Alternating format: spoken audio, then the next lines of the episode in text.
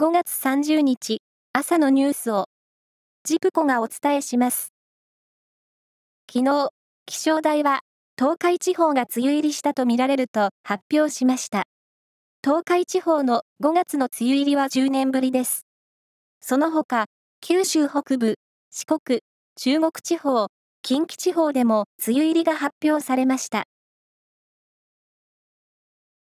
同性同士の結婚を認めない民法などの規定は憲法違反だとして、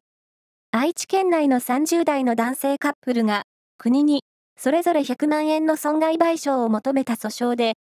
名古屋地方裁判所は今日判決を言い渡します。同じような訴訟は全国5つの地方裁判所で起こされていて、これが4件目の判決となります。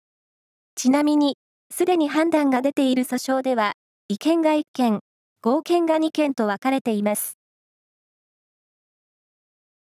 岸田総理大臣は、総理公邸内で親族と記念撮影をしたことが週刊誌で報じられた。長男で政務担当秘書官の翔太郎さんを更迭する意向を表明しました。翔太郎さんは来月1日付で辞職します。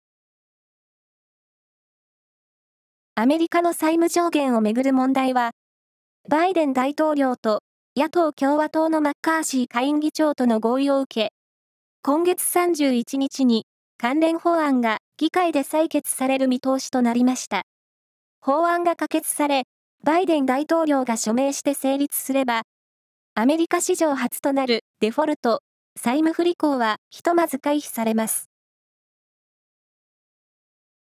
インドネシアで初めてとなるプロ野球リーグと球団が日本企業の出資を受け発足しました。発足したのは、インドネシア初のプロ野球リーグ、ネオアジアプロ野球機構と、その傘下のプロ球団第1号、アジアゴールデンラークスで、昨日、関係者が首都ジャカルタで記者会見を開きました。プロ野球は、セパ交流戦が今日開幕します。各チームは1カード3試合ずつの合わせて18試合を戦う予定。中日は今日、福岡ペイペイドームでソフトバンクと対戦します。サッカーのスコットランドプレミアリーグは28日、全日程が終了し、セルティックの古橋京吾選手が27ゴールで得点王に輝きました。古橋選手は加入2年目の今シーズン、エースとして36試合に出場して、2連覇の原動力となり、リーグの最優秀選手にも輝きました。以上です。